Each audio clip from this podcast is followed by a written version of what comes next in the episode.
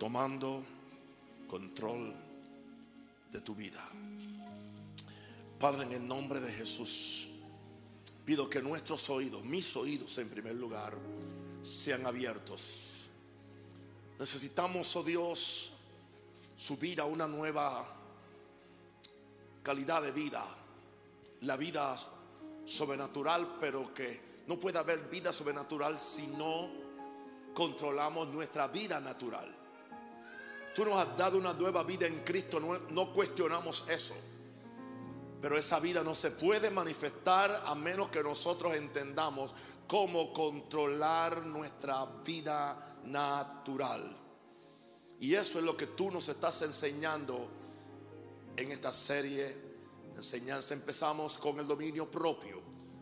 Y ahora, Dios, hoy pedimos que tú nos ayudes a tomar control de nuestra mente. Porque muchas cosas van a depender de que nosotros tengamos autoridad sobre nuestros pensamientos. En el nombre de Jesús. Amén. El libro de Romanos capítulo 8, 5 y 7, palabra de Dios, dice, porque, Romanos 8, 5, por favor, porque los que viven conforme a la carne, ponen, o sea, piensan en las cosas de la carne, pero los que viven conforme al Espíritu, en las cosas del Espíritu. Verso que sigue, porque la mente puesta la carne es muerte. E, es la misma mente. La puedes poner en la carne y es muerte, produce muerte. Pero la mente puesta en el espíritu es vida y paz. Así que tienes aquí una contradicción de muerte por la forma como tú piensas y de vida y paz por la forma como, como tú piensas. Si lo pones, si pones tu mente en las cosas de, en las cosas de la carne, es muerte. Si pones tu mente en las cosas del espíritu, es vida y paz. Ya que la mente que se pone en la carne o en la vieja naturaleza es enemiga de Dios. Wow. ¿Será posible que siendo creyentes aún haya enemistad de Dios en nuestra mente? Todo pensamiento en nosotros que no se ajusta a la palabra de Dios, aunque seamos hijos de Dios, dentro de nosotros se constituyen enemigos de Dios y podemos ser salvos. Pero si seguimos con esas luchas mentales, donde no acabamos de acatar todo lo que Dios dice como que es absoluto y que no lo vamos a discutir, entonces, pues, nuestra mente puesta en la, en la carne es enemiga de Dios porque no se sujeta a la Dios, pues ni siquiera puede hacerlo. Estamos en una guerra espiritual y el principal campo de batalla es nuestra mente. No son simplemente los lugares celestiales en nuestra mente. La lucha principal nuestra es en la mente. Si Satanás logra controlar tu mente, controlará tu voluntad. Nunca podrá controlar tu voluntad si primero no controla tu mente. Dios tampoco podrá controlar tu voluntad si primero no controla tu mente. Tú tampoco podrás controlar tu voluntad si primero no controla tu mente. Si Satanás logra controlar tu mente, controlará tu voluntad, tus emociones y últimamente aún tu cuerpo. Es muy importante entonces el control espiritual. Solo así es que Él te puede mantener en pecado. Satanás. No es que tú tienes que estar en pecado. Todo empieza en la mente. La derrota viene de tu mente. La enfermedad muchas veces empieza como una sugerencia a tu mente. Pero con la asistencia del Espíritu Santo, tú puedes tomar total control de tu mente lo más importante que quiero compartir contigo. Necesitas al Espíritu Santo de Dios. Y así tú puedes derrotar al diablo en cada encuentro, en cada encuentro. Porque si hay un problema que tenemos los creyentes, es el problema con nuestra mente. Algo no hemos hecho bien para que nuestra mente no esté en armonía con la mente de Dios. Porque lo que Dios persigue es que nuestra mente y la de Dios se coordinen. Hay muchos creyentes desenfrenados mentalmente y no es que están locos. Es solo que no han aprendido a controlar su mente.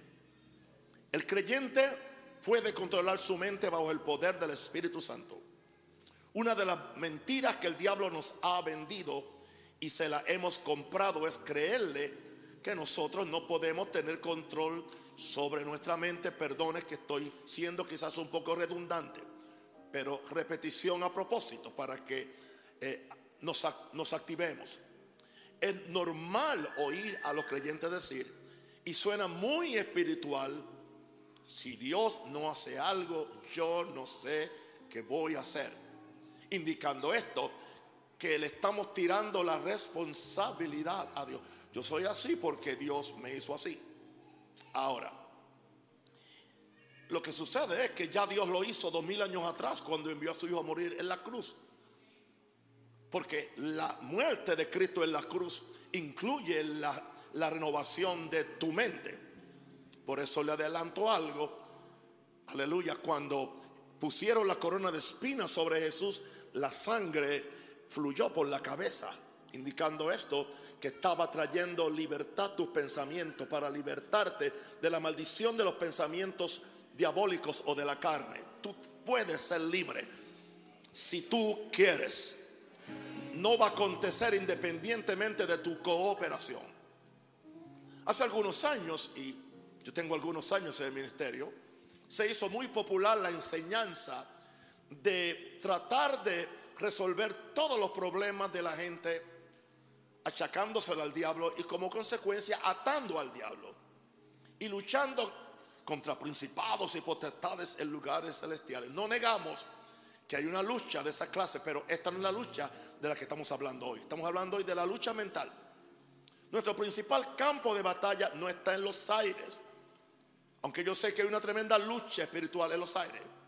Hay principados sobre cada nación, ciudad y son poderosos. Pero estamos hablando del principal campo de batalla para los creyentes. No es en los aires, es en su mente. Y donde la tienes que pelear es en tu mente. Y donde la vas a ganar es en tu mente.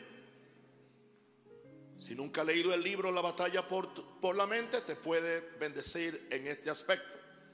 Porque la batalla por tu mente es un tomo que explica más que lo que yo puedo explicar en un capítulo o en una clase acerca de tomando control de tu vida.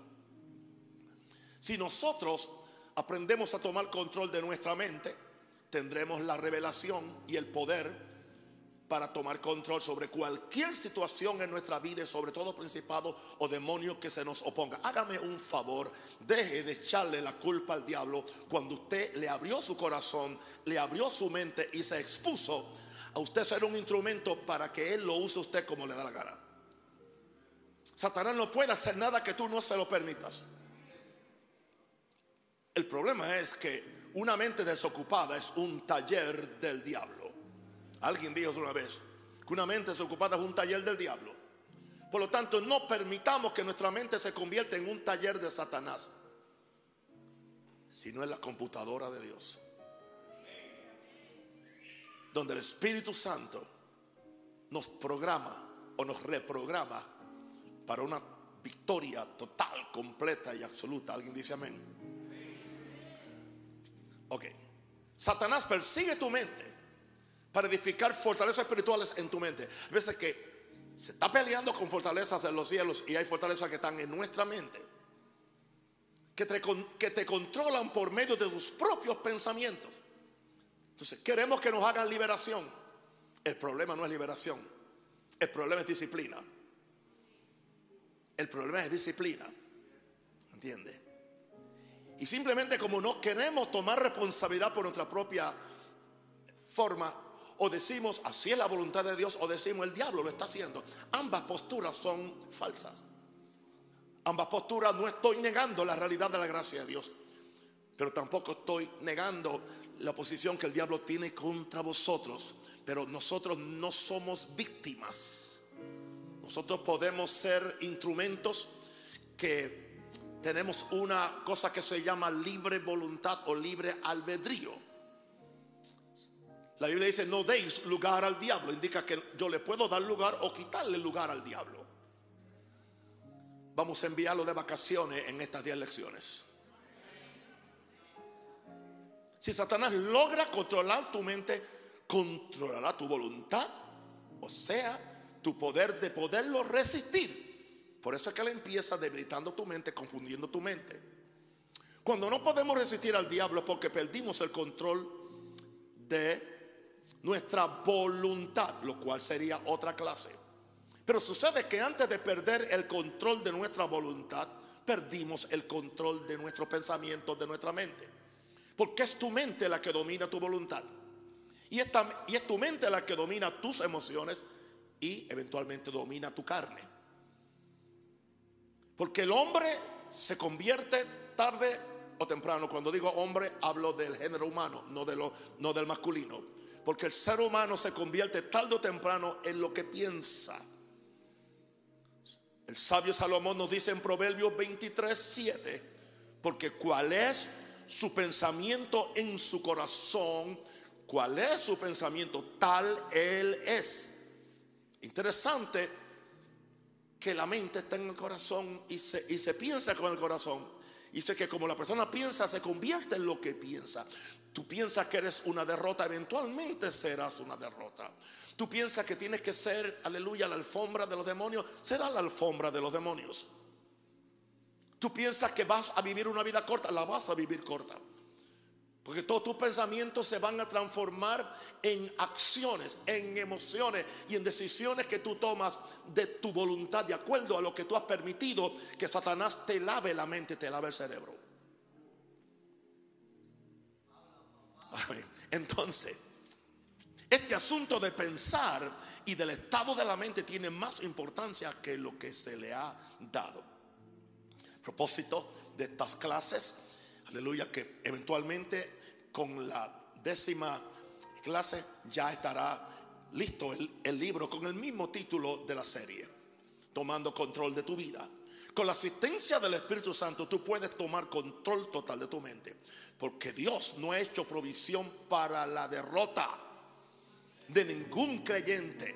Él no ha hecho provisión para que sea derrotado ni una vez, sino la provisión de Dios en el Calvario y en su gracia y en el Espíritu Santo es que derrotemos al diablo en cada encuentro con Él y que nosotros siempre vengamos de la batalla como más que vencedores por la gracia de Dios. ¿Alguien lo puede creer? Amén. Pero hay ciertas acciones que nos toca a nosotros tomarlas. Hablemos. Donde pones tu mente, ¿dónde pones tu mente? ¿En la carne? o en el espíritu. La carne, tu naturaleza. La carne no es necesariamente el cuerpo. Cuando Pablo habla de la carne, está hablando de la vieja naturaleza, la naturaleza adámica. Ahora, o el espíritu. El espíritu, él se refiere al nuevo espíritu que Dios ha puesto en tu, en tu corazón.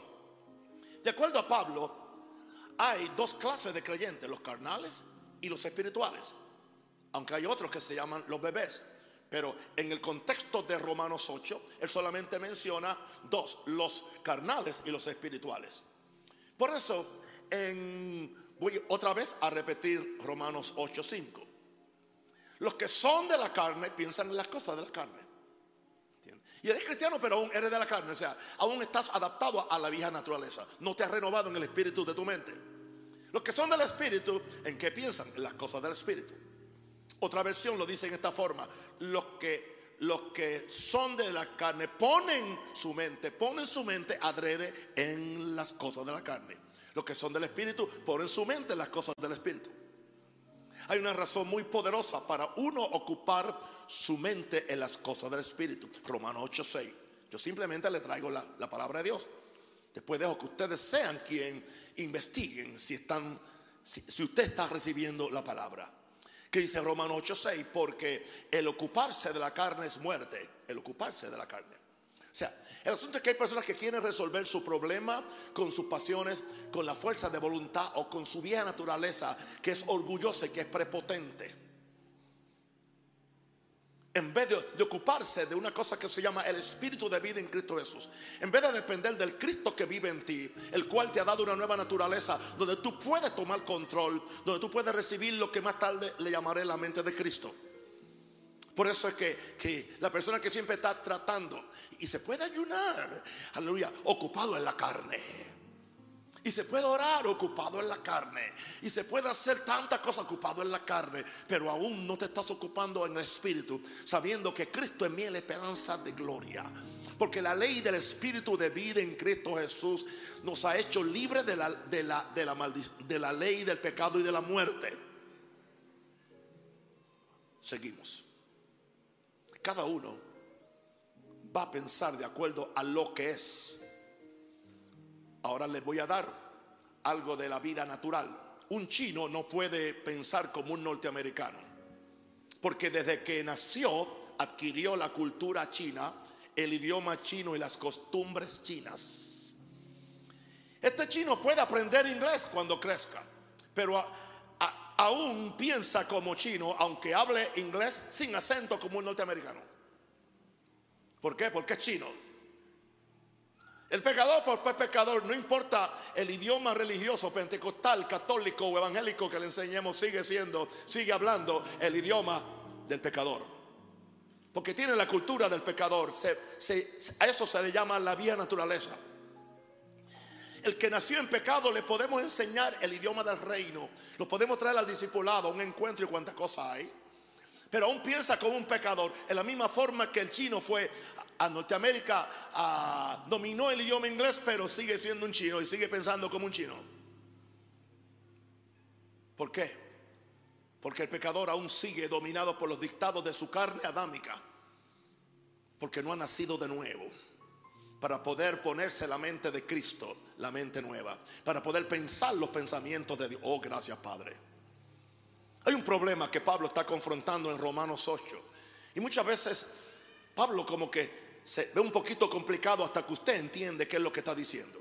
En Romanos 8, Pablo le está hablando a gente que son salvos. Ahí no está hablando de, pecadores. Los que están caminando ahí conforme a la carne no son pecadores. Está hablando de personas que se supone que caminen conforme al Espíritu y están caminando conforme a, la carne. O sea, están yendo en contra de su naturaleza por la forma como actúan y como hablan y como piensan. Gracias, Padre. Hay un problema que Pablo está confrontando en Romanos 8. Él está hablando de gente que son salvos, pero por alguna razón siguen controlados por la misma mente que tenían antes como gentiles. Una pregunta, ¿piensas tú como tú pensabas cuando eras un pecador, cuando eras un drogadicto, cuando eras un adúltero, cuando eras un mujeriego, cuando eras un santero y, y sigues pensando igual? Entonces, eh, yo espero que seas salvo, pero es posible que ni salvo seas. ¿Qué dice Efesios 2.3? La condición que era de, de los que ahora son salvos. Dice, entre los cuales, eh, Efesios 2.3, entre los cuales también nosotros vivimos en otro tiempo en los deseos, mira lo que dice, en los deseos de nuestra carne, diga, nuestra carne. ¿Y, qué voluntad hacíamos? Hacíamos la voluntad de la carne. Ponga ahí vía, naturaleza. ¿Y, ¿Y qué más hacíamos? La voluntad de los pensamientos. ¿Cuáles pensamientos? Los pensamientos puestos en la carne. Y como consecuencia éramos por naturaleza hijos de ira, lo mismo que los demás. Estábamos bajo la ira de Dios porque no pensamos de acuerdo a Dios. Amén. Ahora, la voluntad. Te das cuenta que aquí hay, aquí en Efesios 2.3 hay dos voluntades. Te das cuenta de dos voluntades. La de la carne y de los pensamientos. Son dos voluntades diferentes. Eso lo descubrí haciendo este estudio la voluntad de la carne o la vieja naturaleza te, te, arrastra a llenar tu mente con los deseos de la carne. Porque la carne, aleluya, la carne quiere sus deseos y quiere controlarte por sus deseos. Y si tú piensas siempre en lo que la carne quiere, eso te hace carnal, aunque seas salvo, aunque quizás llegues al cielo, aunque llegues en el, no, no en el segundo viaje. En el hombre natural, la mente por sí sola ha sido programada para servir a la carne. Por eso lo normal es que los pecadores vivan para la carne, vivan para las pasiones desordenadas. Podemos decir que la mente del hombre natural está pegada a su alma y esa alma aún está desconectada de Dios. Estamos hablando del hombre natural. Está pegada a su alma que está desconectada de Dios. Eso explica por qué los designios a Romanos 8:7. Eso explica por qué en Romanos 8:7 dice, los designios de la carne son enemistad contra lo que la carne diseña es enemiga de Dios. Tú no puedes caminar por los diseños de, de, la carne o de tu vieja hombre, sino que tienes que buscar los diseños del Espíritu Santo. Los diseños o designios de la carne son enemistad contra Dios y no, se, y no pueden sujetarse a la ley de Dios. Por eso hay que nacer de nuevo, por eso hay que recibir a Cristo, por eso hay que recibir una fuerza mayor en nosotros. Wow. Se requiere algo más que fuerza de voluntad para esta victoria. Se requiere un nacimiento de nuevo para una renovación. Una renovación que primero es espiritual y después mental. Es posible que tú has tenido una renovación mm, eh, espiritual, pero no, esa renovación que empezó en tu espíritu no se ha movido hasta tu mente y por lo tanto no se ha movido a tu voluntad y tampoco se ha, se se ha movido, entiende, a tus pensamientos, a tu lengua, a tu cuerpo. Señor nos ayude. Ahora, bueno, hay que repetir eso una vez más. Se requiere algo más que fuerza de voluntad, un nacimiento de nuevo para una renovación, primero espiritual y después mental. La ventaja que tiene el hombre salvo, aunque sea carnal, es que él puede decidir poner la mente en la vieja naturaleza o en la nueva. Él decide. Por eso es que Pablo le está hablando de una decisión que tú haces. No que el diablo me hizo hacerlo, es mentira, es una excusa religiosa. Porque esta persona que salva, aunque saca, puede pedir gracia. Y hay gracia, diga, hay gracia. Hay asistencia del Espíritu Santo. Y puede depender del Espíritu Santo, lo cual no lo puede hacer el pecador. Vamos a echar todas esas excusas a la basura, gloria a Dios. Para que no sigamos patinando en la misma correa del caminante que nunca, nunca llega a ningún sitio.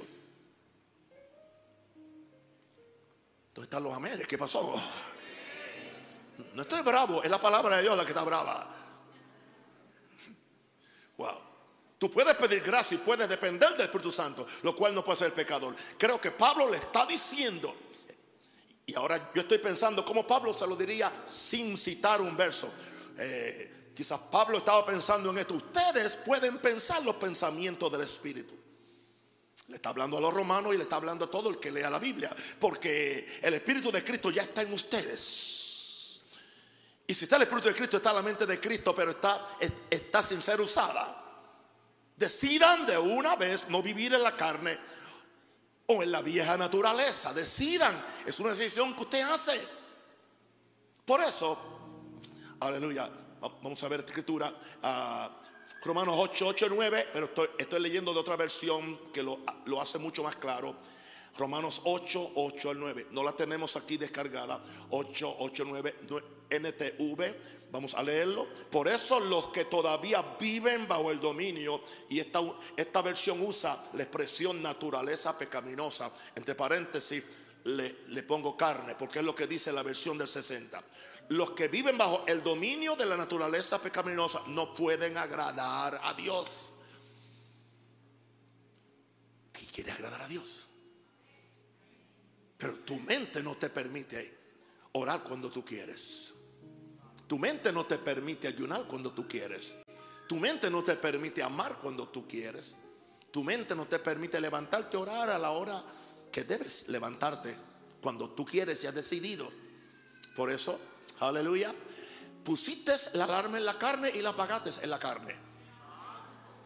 Porque lo que hiciste la noche anterior fue, yo voy a levantarme a tal hora y nunca te has levantado a las 8 y te quieres levantar a las 3 de la mañana. No hagas esa necedad. ¿Cómo tú, te, ¿cómo tú vas a, a matar un gigante si nunca has matado un enano? Usemos sentido común. La Biblia es sentido común, la obra del Espíritu es sentido común. Decidan de una vez no vivir en la carne. Los que todavía viven bajo el dominio de la naturaleza pecaminosa nunca pueden guerrar, pero ustedes no están, o sea, él, él está siendo positivo, ustedes no están dominados por su naturaleza pecaminosa. Muy positivo Pablo, a ver si los mueve a la acción. Ustedes son controlados por el Espíritu, si es que el Espíritu de Dios vive en ustedes. Pero recuerden que los que no tienen el Espíritu de Dios en ellos de ninguna manera pertenecen a Él, dice Romanos 8, 8 al 9. Así que asegúrese que usted tiene el Espíritu de Dios. Asegúrese que es salvo para que pueda ganar esta victoria. Pero tiene que empezar, aunque sea salvo, tiene que empezar a depender de lo que su Espíritu quiere. Porque la, la, lucha entre la carne y el Espíritu nunca se va a terminar hasta que, hasta que seamos completamente transfigurados o transformados. Alguien diga aleluya. Entonces, ¿qué yo hago, pastor? ¿Qué yo hago, pastor? Programa tu mente para la victoria. Tú la programas. Tu mente es una computadora. Si le metes basura, ¿qué sale basura? Hay un dicho en inglés, garbage in, garbage out. Basura hacia adentro, basura hacia afuera. Si tú estás leyendo basura, ¿en qué vas a pensar? En basura. Si estás viendo pornografía, ¿en qué vas a pensar? Si estás leyendo solamente del, COVID, tendrás una mente coviana en vez de cristiana. Ay, que me quiero informar. Infórmate tanto hasta que te confundas. Yo no tengo que informarme tanto con lo que el diablo está haciendo y los demonios están haciendo, porque termino pensando lo que no tengo que pensar. No es que tengo que, es que tengo que estar informado. No, no, no. Yo quiero estar informado con lo que, lo que Dios dice. Sea Dios veraz y todo hombre mentiroso.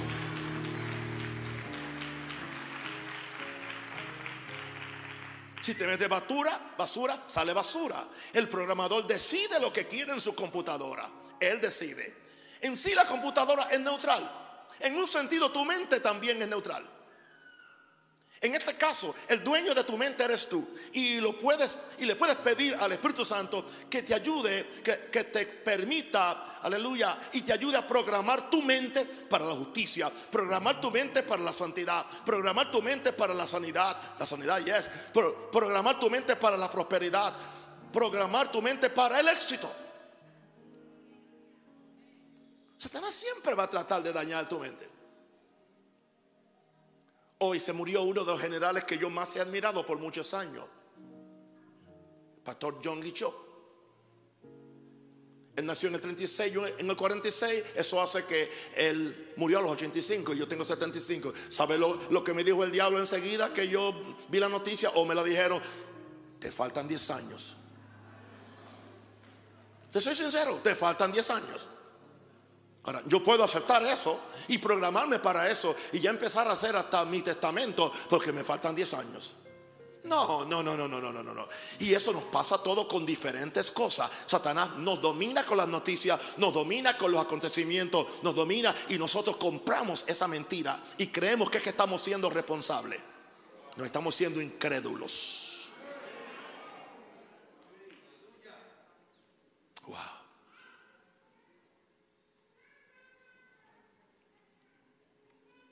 Hemos permitido que esta sociedad nos programe para lo que glorifica al ser humano y nos separe de Dios.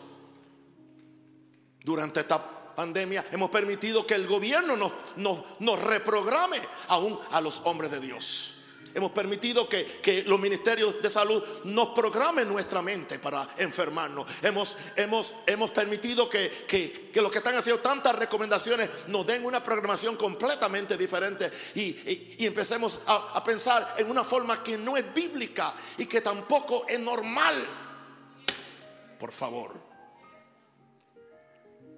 Ya basta de permitir que el diablo, ya basta de permitir que el mundo, ya basta de permitir que el sistema que nos rodea nos programe para que seamos autómatas.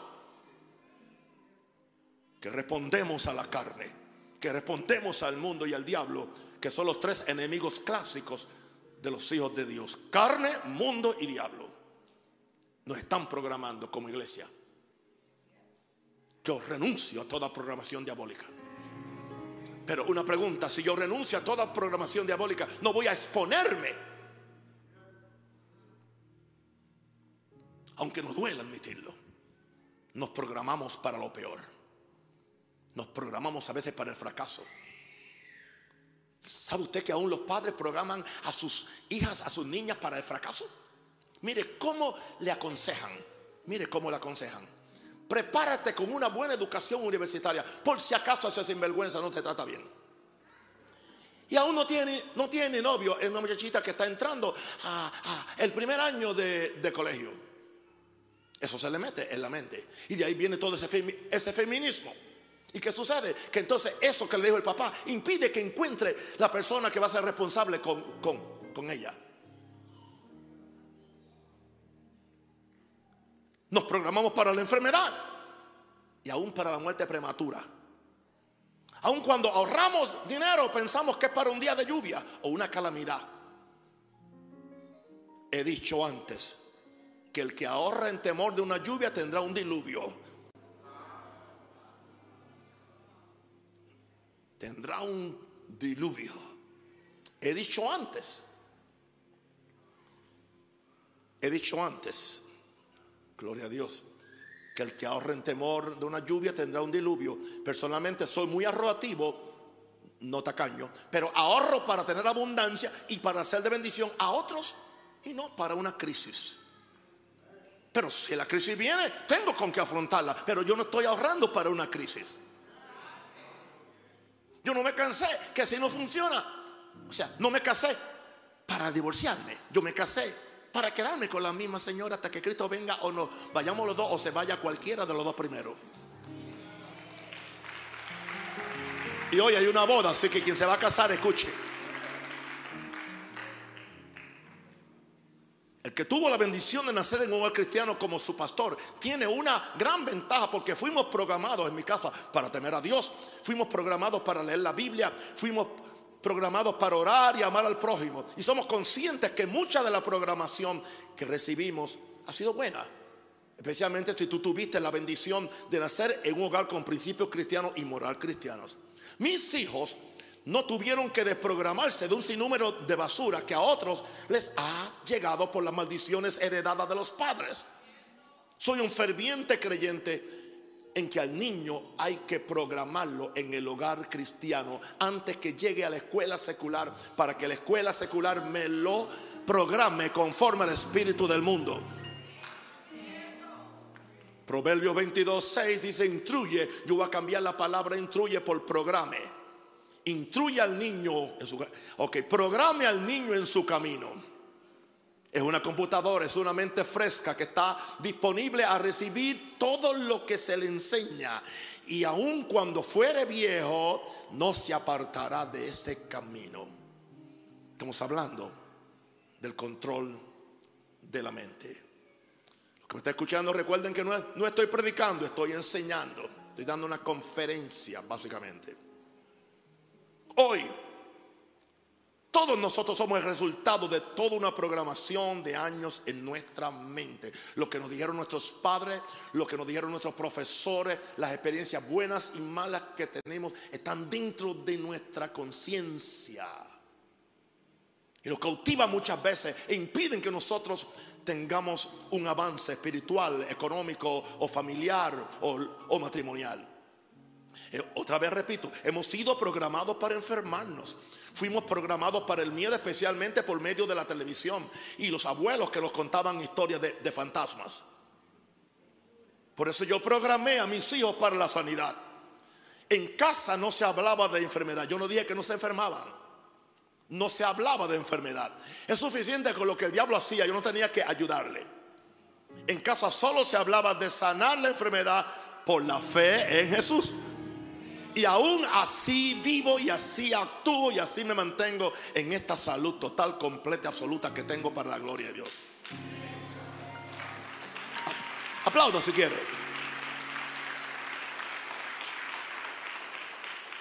Hay gente que la vida o sus entornos los programaron para ser pobres. Los oyes diciendo, yo nací pobre. Mi papá era pobre, mi tía era pobre, mis abuelos eran pobres, yo seré pobre. Mentira, y la puse toda en letra mayúscula, mentira. Tú puedes salir de la pobreza. Tú puedes tomar control de tu mente, porque eres hijo de Dios. Un hijo de Dios con la mente del Espíritu es cabeza y no cola. Un hijo de Dios con la mente del Espíritu está arriba y nunca abajo. Un hijo de Dios con la mente del Espíritu tiene la naturaleza de Dios. Hermano o hermana, prográmate para el éxito. Declara, todo estará bien. Estaré sano, lo lograré, seré exitoso, alcanzaré mis metas. Que tu mente sea el taller donde el Espíritu Santo trabaja para que vivas la vida que agrada a Dios. Sirve a la humanidad y avergüenza a Satanás. Me gusta esa línea. Que tu mente sea el taller donde el Espíritu Santo trabaja para que vivas la vida que agrada a Dios. Sirve a la humanidad y avergüenza a Satanás. Bendito el Señor. Gracias, Padre. Ponte la mente de Cristo. Dile a tu hermano, ponte la mente de Cristo. O dile, cambia de mente. Cambia de mente. 1 Corintios 2.16. Allá vamos. Una pregunta que hace el apóstol Pablo.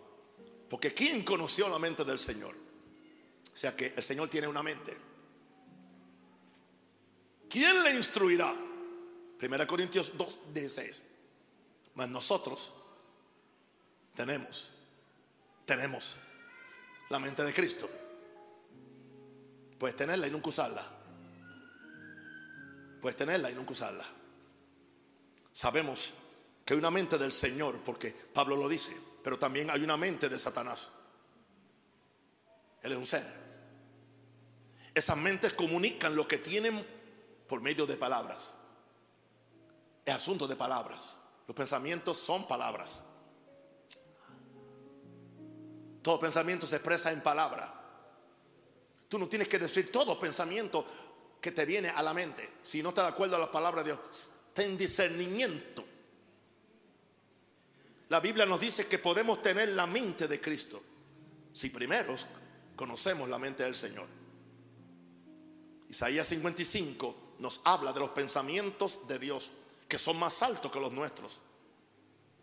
Pero ellos son enviados a la tierra con un propósito para que la mente del Señor esté en nosotros. Además de reprogramar la mente, tenemos que recibir una descarga del cielo para llenar la mente con los pensamientos y la voluntad de Dios.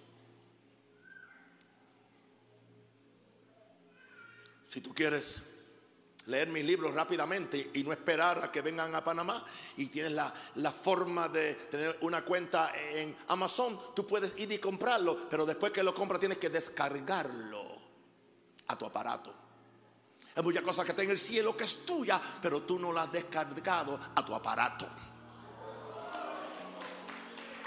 Hay sanidad en el cielo, hay prosperidad en el cielo, hay vida abundante en el cielo, pero tú eres vago o no quieres pagar el precio de la fe o el precio de la obediencia o el precio de la humildad para descargar tu bendición, para descargar tu prosperidad, para descargar aún tu ministerio. Isaías 55, 8 al 9. Vamos a ver esta descarga que aquí la Biblia habla. Como porque mis pensamientos no son vuestros pensamientos. Isaías 55, 8 al 9. Porque mis pensamientos no son vuestros pensamientos. Así que está hablando que Dios tiene una mente y Dios piensa. Pero entonces yo también tengo pensamientos y yo pienso. Pero dice que la mente de Él y la mía son diferentes y los pensamientos son diferentes. ¿Y cuál es la diferencia? Como son más altos los cielos que la tierra. Así son mis caminos más altos que vuestros caminos. Y mis pensamientos son más, son más, o sea, son más abundantes que vuestros pensamientos. Hermano, esto no es una, esto no es un cuento de gallina, como decimos en el campo. Esto es la palabra de Dios. Esta es la forma como yo he podido vivir 75 años saludable, santo y salvo y lleno de fe. Esto no viene por suerte. No es asunto de suerte, es asunto de, fe, de disciplina, de rendición y de mil muertes muchas veces. Aleluya. Yo tengo, yo decido si voy a ver la televisión o voy a buscar la visión del cielo. Yo decido si voy a estar al tanto del último estreno de Netflix o quiero ver qué es lo que el cielo está estrenando en revelación. Alguien diga aleluya. Ahora, Santo el Señor. Difícilmente que Satanás pueda llenar una mente que ya está llena con los pensamientos de Dios.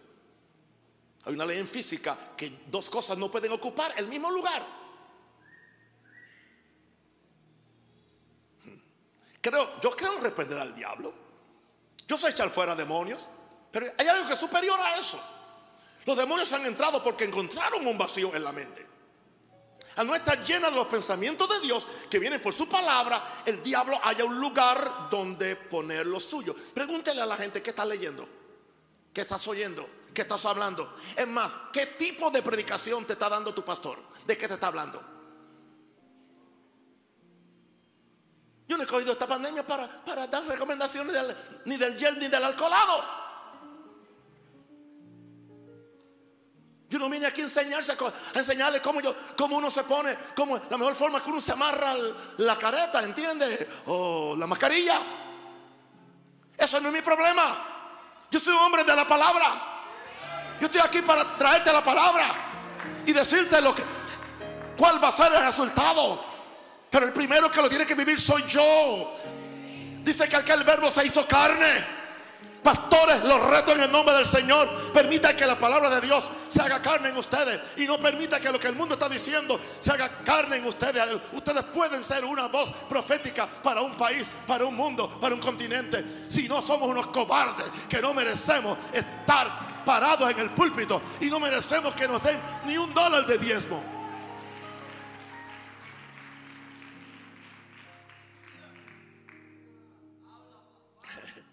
Difícilmente, difícilmente.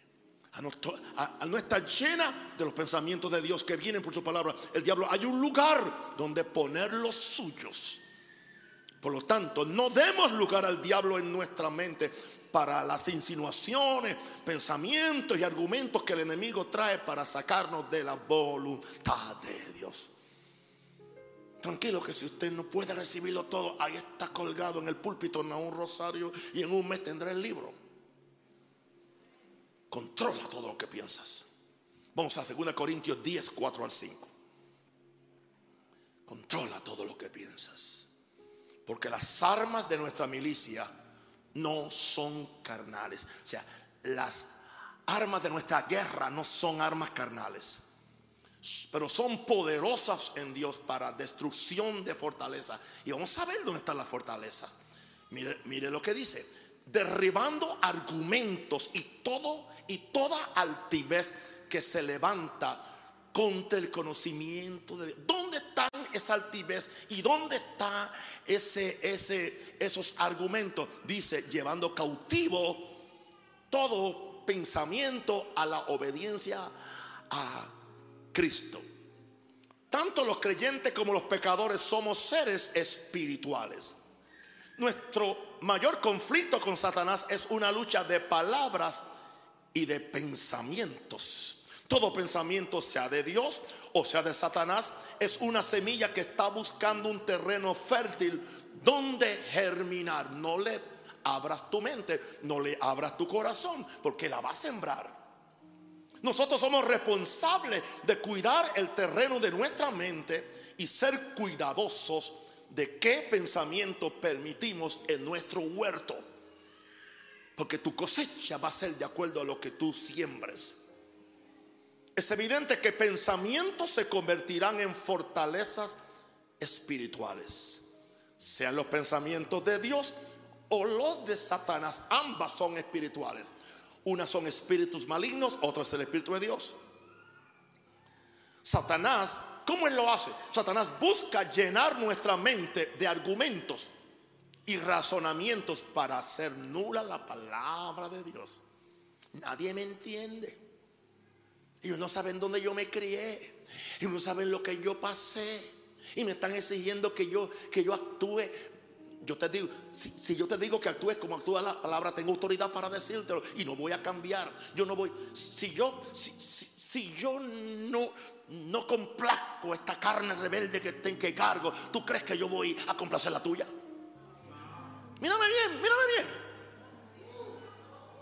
le voy a hacer la vida imposible, esa carne malcriada que no quiere someterse a Dios, que no quiere ser. Y vengo a decirte, aleluya, que tú puedes pensar los pensamientos de Dios, pensamientos de bien, pensamientos de victoria, pensamientos de abundancia, pensamientos de gloria, pensamientos, aleluya, para, para edificarle reino a Dios. Alguien diga aleluya.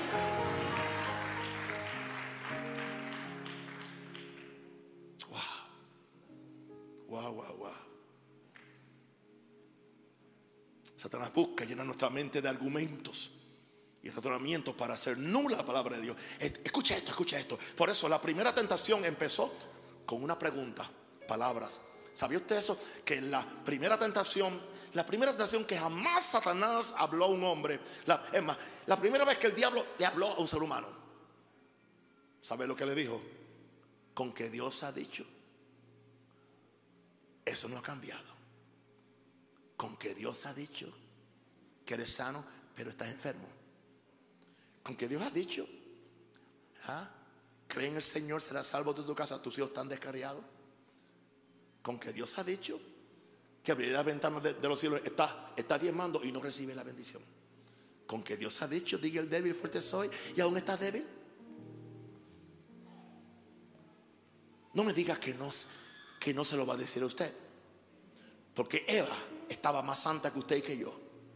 Estaba en un paraíso y estaba en un estado de perfección casi. Y se lo dijo. ¿Usted no cree que si se lo dijo a Jesús, lo tentó a Jesús? Con que Dios ha dicho. Los argumentos de Satanás nos quieren robar el conocimiento de Dios.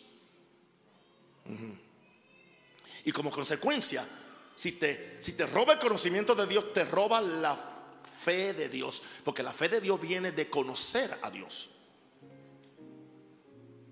La fe que vence al mundo y nos da la victoria sobre el enemigo. Gloria a Dios que la palabra nos asegura que Dios nos ha dado armas espirituales para tratar con este conflicto entre los pensamientos de Dios y los de Satanás. Diga, hay armas espirituales. No son armas carnales, no son argumentos filosóficos, no son posturas religiosas o doctrinales. No. Tenemos una espada de dos filos en la palabra de Dios para cortar de raíz toda palabra que contradiga la palabra de Dios. Ya cortada de raíz. Tenemos el nombre de Jesús para hacer huir al mensajero del infierno. Y tenemos al Espíritu Santo que siempre nos recordará la verdad absoluta de Dios que vencerá las mentiras de Satanás. Porque nada, dijo Pablo, se puede contra la verdad sino con la verdad. Diga aleluya. Veamos otra pieza de la armadura del cristiano que debemos, que no debemos ignorar en esta tarea de proteger la mente. El yelmo de la salvación está en Efesios 6. Es un casco, que es la pieza que protege la cabeza del soldado. En lo natural, el yelmo o el casco protege al guerrero de una flecha o una bala, o que una bala penetre, lo mate y lo inutilice. En lo espiritual, el yelmo o el casco de la salvación es la sangre de Cristo, porque la salvación es a base de sangre. Que es la mayor protección que podemos tener para proteger la mente de los dardos de pensamiento diabólico que nos, nos son enviados para traer confusión en nuestra lucha contra principados y potestades. La misma sangre que protegió a los hebreos en Egipto, ahora es la sangre de Jesús que nos protege la mente y los pensamientos para que nos mantengamos alerta con la mente de Cristo lista para pensar los pensamientos de Dios que nos llevan a la victoria. No se equivocó Juan cuando dijo, estos le han vencido por la sangre del cordero. Pongo el yelmo de la salvación sobre mis pensamientos. Aleluya. Yo tengo la mente de Cristo. Yo pienso los pensamientos de Dios. Mis pensamientos tienden a la abundancia. Mis pensamientos tienden a la, a la salud. Mis pensamientos tienden a la vida larga. Porque como el hombre piensa, así es Él. Wow. ¿Qué vas a hacer tú? Tú. Escúchame. No Jesús. No el Espíritu Santo, tú y solo tú. Qué bueno nos sentimos cuando eh, hacemos, hacemos cultos de, glorificación al diablo, una hora hablando de lo que el diablo hace. Y la gente sale contenta porque no son responsables. Salen contentos, alegres y ofrendan doble también.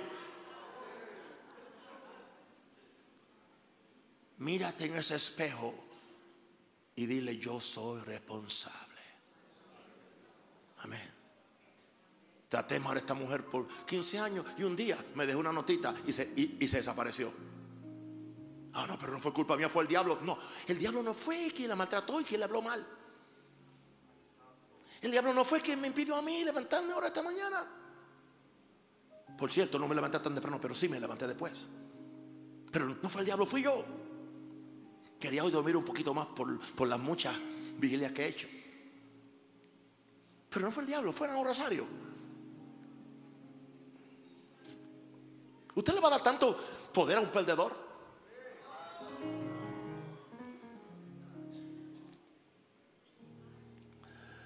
¿Qué vas a hacer tú? No Jesús, no el Espíritu Santo. Tú solo Solo eres el responsable de tomar estas armas del Espíritu y blandirlas en el corazón del mismo diablo y decirle lo mismo que Jesús le dijo. Escrito está. Jesús lo podía decir porque él estaba viviendo de toda palabra que sale de la boca de Dios. Este es el secreto de la verdadera renovación mental. No es psicología, ni filosofía, ni menos teología. Es el poder destructivo y creativo de la palabra de Dios para hacer huir a Satanás. Y digo aleluya. Ok, ahora que eres libre en tu mente, disciplina tu mente pensando lo que contribuye al amor, a la justicia y a la santidad. Es posible hacerlo. Tú puedes controlar lo que tú piensas. Filipenses 4:8 nos dice, por lo demás, hermanos, le está hablando hermanos salvos.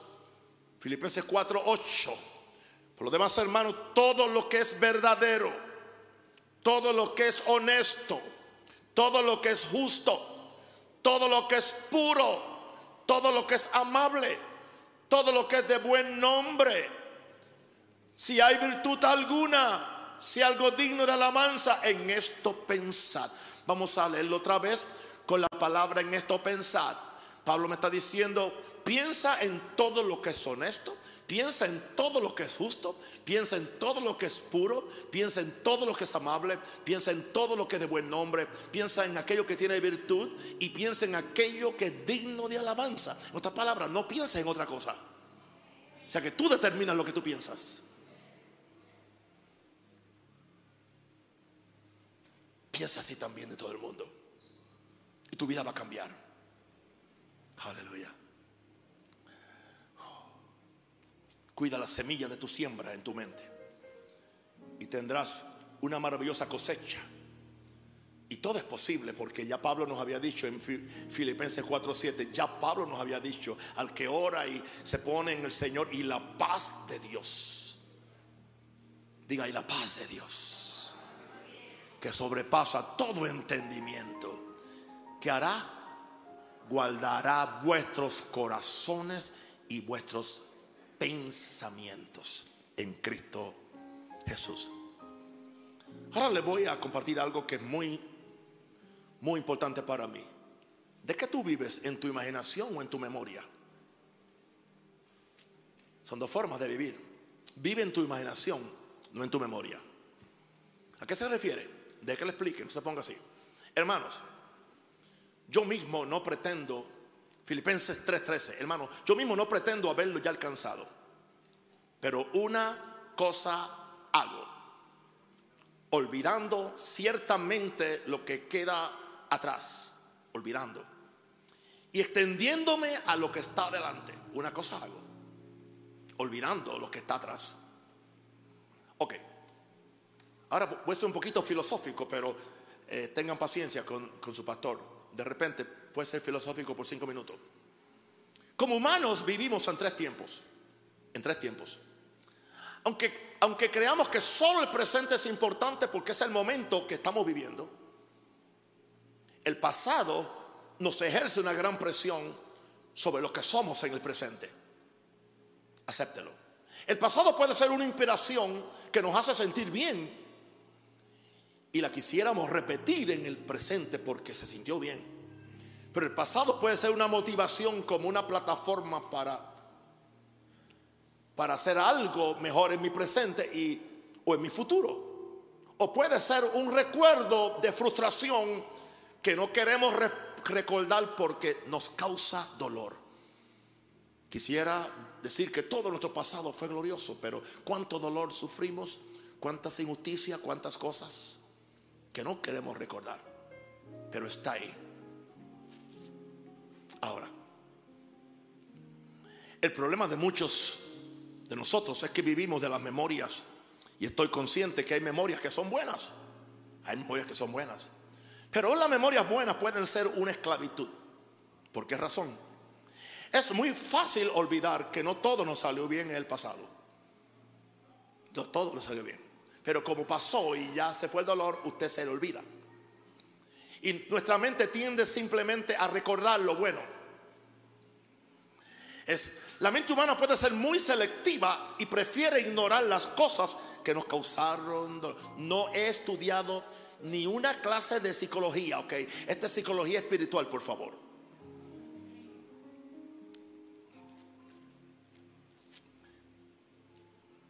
La mente humana puede ser muy selectiva y prefiere ignorar las cosas que nos causaron dolor. No vivas ni aún de las memorias de las victorias pasadas, porque ya no pueden hacer nada para ti en el presente.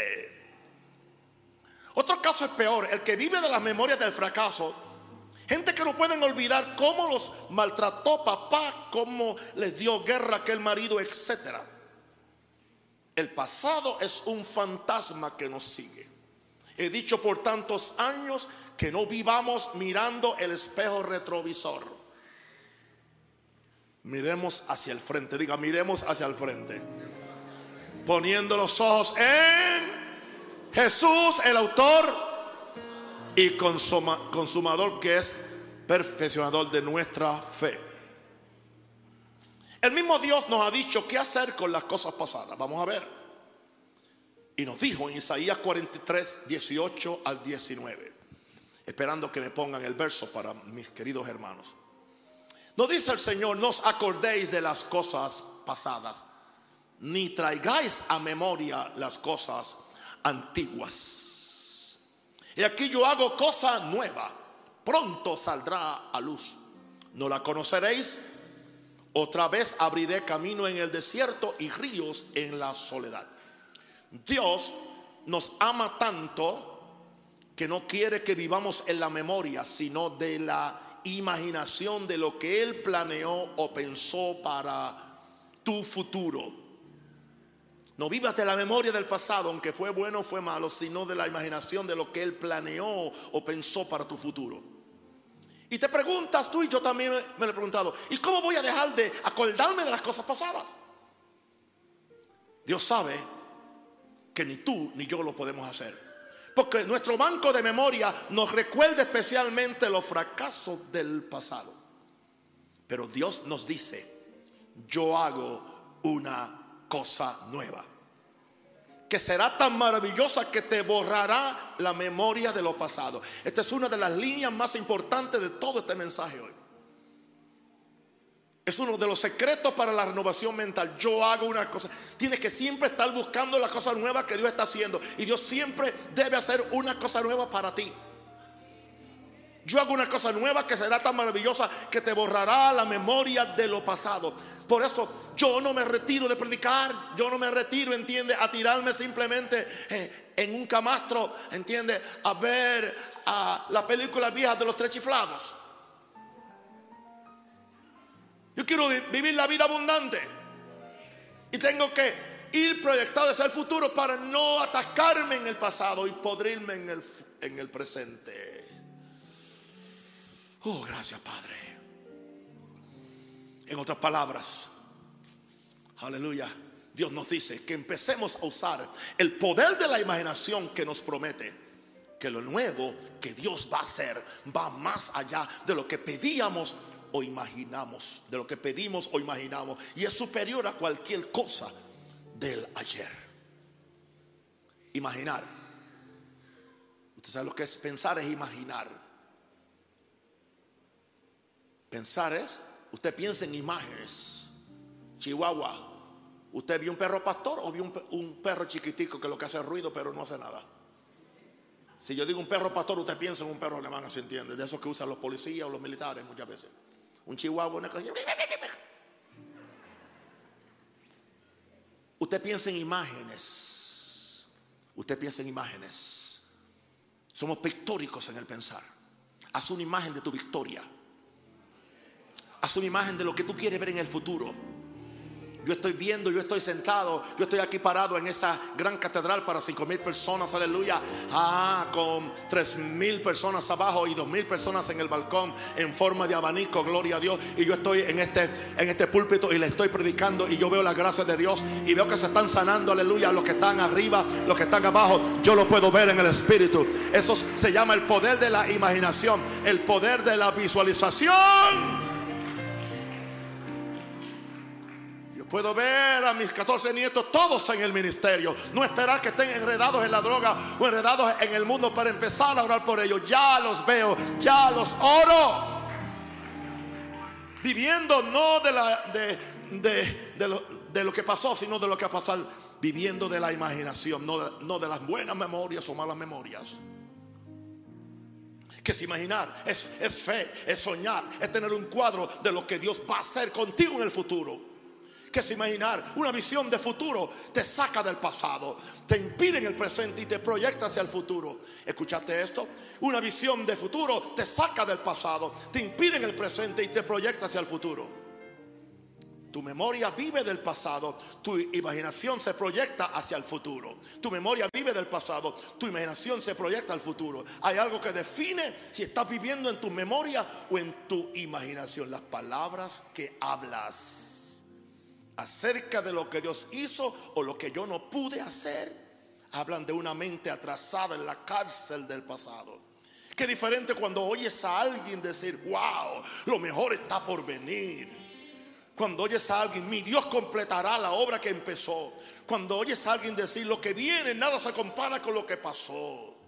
Una mente enfocada en el futuro es un terreno fértil donde Dios puede sembrar las semillas para sueños y visiones que te mantendrán joven aunque tengas 100 años. Pregúntele a Abraham, acariciando y cambiándole el pañal a un bebé a los 100 años. A los 100 años. ¿Alguien diga aleluya? Guarda tu mente confiando en Dios. No sé si, no sé si alguien sale de aquí ayudado. Ya no es problema mío, yo oré, yo preparé la lección, yo estoy ayudado. Yo me bendigo con la misma comida que yo cocino. Hay gente que no, que no soportan su comida porque no saben cocinar. Pero esta comida está buena. De estar comiendo chatarra. Muchos mensajes que son chatarra, pura chatarra. Guarda tu mente. Isaías 26, 3 al 4. Sé que no les he dicho que los amo, pero los amo con el mensaje. Isaías 26, 3 y 4. Tú guardarás en completa paz. Wow, eso sí que es súper. Aquel cuyo pensamiento en ti persevera, porque en ti ha confiado. Pensar en Dios te da confianza. Confiate en Jehová perpetuamente, porque en Jehová el Señor está la fortaleza de los siglos. Ahora, Filipenses 4, 6 al 7, la nueva traducción viviente. No se preocupen por nada. En cambio, oren por todo. Díganle a Dios lo que necesitan y denle gracia por todo lo que Él ha hecho. Así experimentarán la paz de Dios que supera todo lo que podemos entender. La paz de Dios cuidará su corazón y su mente mientras viven en Cristo Jesús. La prioridad de nuestros pensamientos debe ser Dios. Tú llenas tu mente con la adoración a Dios, con la meditación en sus promesas y con la comunión en oración y no habrá forma que la fe, la esperanza y el amor de Dios no invadan tus pensamientos. Tengo que repetir eso porque es poderoso. La prioridad de nuestros pensamientos debe ser Dios. Tú llenas tu mente con la adoración a Dios, con la meditación en sus promesas y con la comunión en oración y no habrá forma que la fe, la esperanza y el amor de Dios no invadan tus pensamientos. Pensamientos que perseveran en Dios disfrutarán de mucha paz. Arma tu mente con los pensamientos de Dios y su palabra y no habrá lugar para la ansiedad, la desesperación y el temor. Casi terminando. Hay una disciplina que puede ayudar tu mente y es la meditación en la palabra de Dios. Tu éxito dependerá en lo que tú meditas, en lo que tú piensas, en lo que tú analizas con tu mente. He aquí un hombre que tuvo que luchar con los muchos pensamientos de incertidumbre que vinieron a su mente por razón de la tarea que Dios le había encomendado. No le voy a decir el nombre hasta que ustedes se den cuenta quién es hay una disciplina, aleluya. Y aquí tu éxito dependerá. Y aquí un hombre que tuvo que, luchar con los muchos pensamientos de incertidumbre que vinieron a su mente por razón de la tarea que Dios le había encomendado. Dios tuvo que primero sacarlo del pasado y decirle, hey, mi siervo Moisés ha muerto.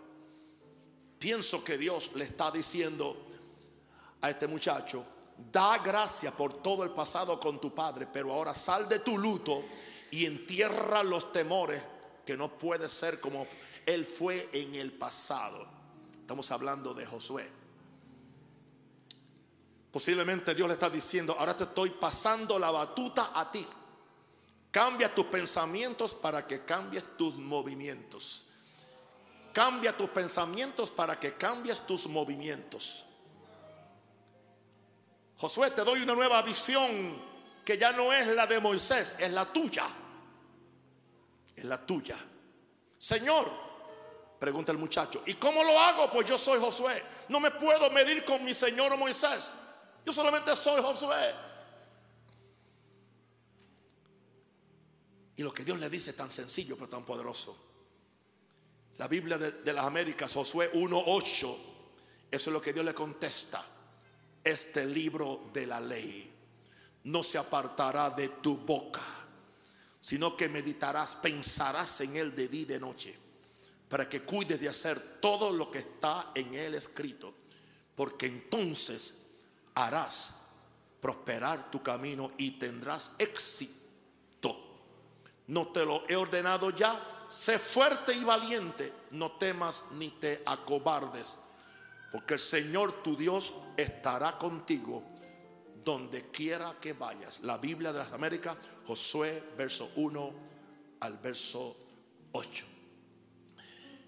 Espíritu Santo de Dios, he cumplido lo que tú me dijiste que hiciera. Levante las manos y ore. Y he compartido este maná, este pan del cielo, para bendecir a tus hijos, para sacarlos, oh Dios, de los pensamientos negativos para pasar, sacarlos de la carnalidad, de la confusión mental y enseñarles cómo pueden vivir en una mente renovada y nueva. Padre, gracias por lo que has hecho y por lo que vas a hacer en el nombre de Jesús.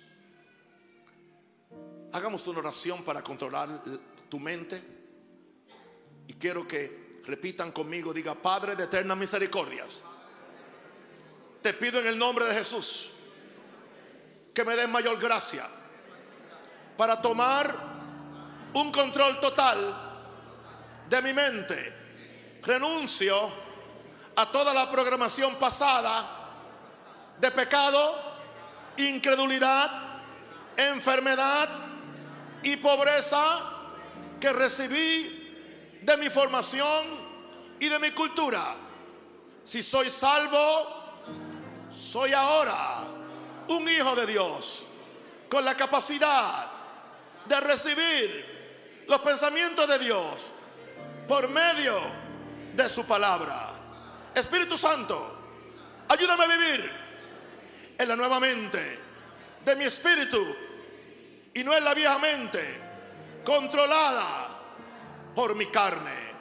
Gracias mi Jesús, que por medio de tu sangre preciosa, soy limpio de todo pensamiento negativo y pongo mi mente en las cosas de arriba. Recibo la mente de Cristo, que es la mente que el Espíritu ha puesto en mi nueva creación. En cuanto a la pasada manera de vivir, me despojo del viejo hombre con los pensamientos de la carne y me renuevo en el espíritu de mi mente. En el nombre de Jesús. Amén.